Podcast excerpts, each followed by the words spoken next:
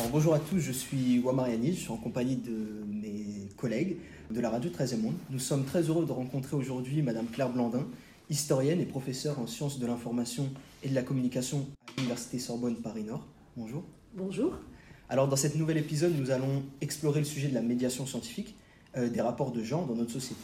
Alors pour ceux qui ne sont pas familiers avec ce terme, la médiation scientifique, c'est une forme de médiation regroupant diverses pratiques visant à mettre en relation un public avec des savoirs scientifiques. Elle permet de rendre les concepts complexes accessibles à un public non spécialiste en matière claire et compréhensible. Nous allons rappeler votre parcours et en quoi consiste votre métier brièvement, si vous pouvez nous répondre. Bonjour, je suis Claire Blandin, je suis professeure des universités en sciences de l'information et de la communication, comme vous l'avez dit. Euh, moi, j'ai un parcours euh, en histoire des médias. Euh, donc j'ai fait d'abord une thèse de doctorat à Sciences Po Paris sur l'histoire du Figaro littéraire. C'est comme ça que j'ai découvert l'histoire des médias. J'ai commencé à enseigner en parallèle. J'étais déjà professeur agrégé d'histoire à ce moment-là. Le Figaro littéraire sur lequel je travaillais pour, euh, pour ma thèse euh, est au départ un journal comme un quotidien en fait. Enfin, c'est un hebdomadaire mais il est sur du journal euh, papier. Et progressivement, au début des années 1960, il se transforme en magazine. Et donc à partir de là, j'ai commencé à travailler sur la presse magazine.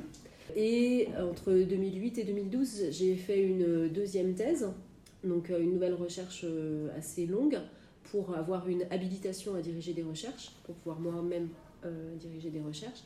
Et cette deuxième thèse, je l'ai faite sur la presse magazine et en particulier sur la question de la représentation de la famille dans les magazines euh, à la fin des années 1960 et au début des années 1970, à un moment où il y a une évolution des lois autour de la famille et notamment de la place des femmes dans la société. Et je voulais voir comment les médias accompagnaient euh, ces mutations.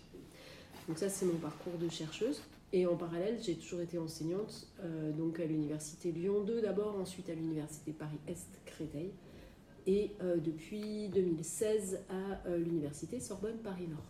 Alors tout d'abord, comment vos recherches sont-elles rendues accessibles au grand public? Et permettent-elles de lutter contre les idées reçues, notamment donc sur le genre, dans les médias? Alors, toute une partie de mon travail est effectivement de faire de la médiation scientifique et, et d'aller vers le grand public pour expliquer euh, ce que je fais. C'est vrai que depuis euh, une quinzaine d'années, je travaille plus spécifiquement sur euh, cette question des représentations de genre dans les médias, moi en particulier dans la presse magazine. Il y a plusieurs manières d'aller vers le grand public. D'abord, je suis beaucoup sollicitée par les médias. Donc, je donne beaucoup d'entretiens presse écrite, je donne pas mal d'entretiens aussi en radio et parfois un peu en télévision pour présenter la recherche, alors pour présenter en fait les différents, souvent les différents types de publications. Par exemple, euh, j'ai participé à la création d'une revue qui s'appelait Retro News.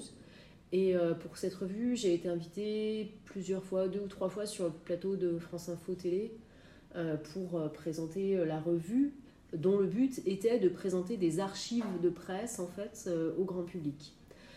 Là, je viens de publier un livre qui est euh, la biographie de Hélène Gordon-Lazareff, qui était la créatrice du magazine Elle. Et c'est vrai qu'autour de ce livre, il y a plein de types de médiations euh, scientifiques qui ont été organisées. Euh, je vais faire des salons du livre. Par exemple, je vais aller à Boulogne au début du mois de décembre pour présenter le livre. Alors, je fais une petite table ronde avec d'autres auteurs, en l'occurrence Paul Ajac et Bernard Thomasson, qui sont des journalistes. Euh, qui ont aussi écrit des biographies. Euh, et puis je rencontrerai donc euh, le public à cette occasion. Je fais de la radio beaucoup sur France Culture, parfois ça peut être des podcasts aussi, donc des formats plus longs dans lesquels je suis interviewée.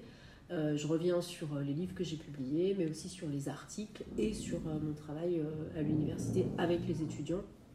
J'explique en quoi l'enseignement, bah, ça permet justement de travailler sur les recherches qu'on vient de faire sur les questions de genre.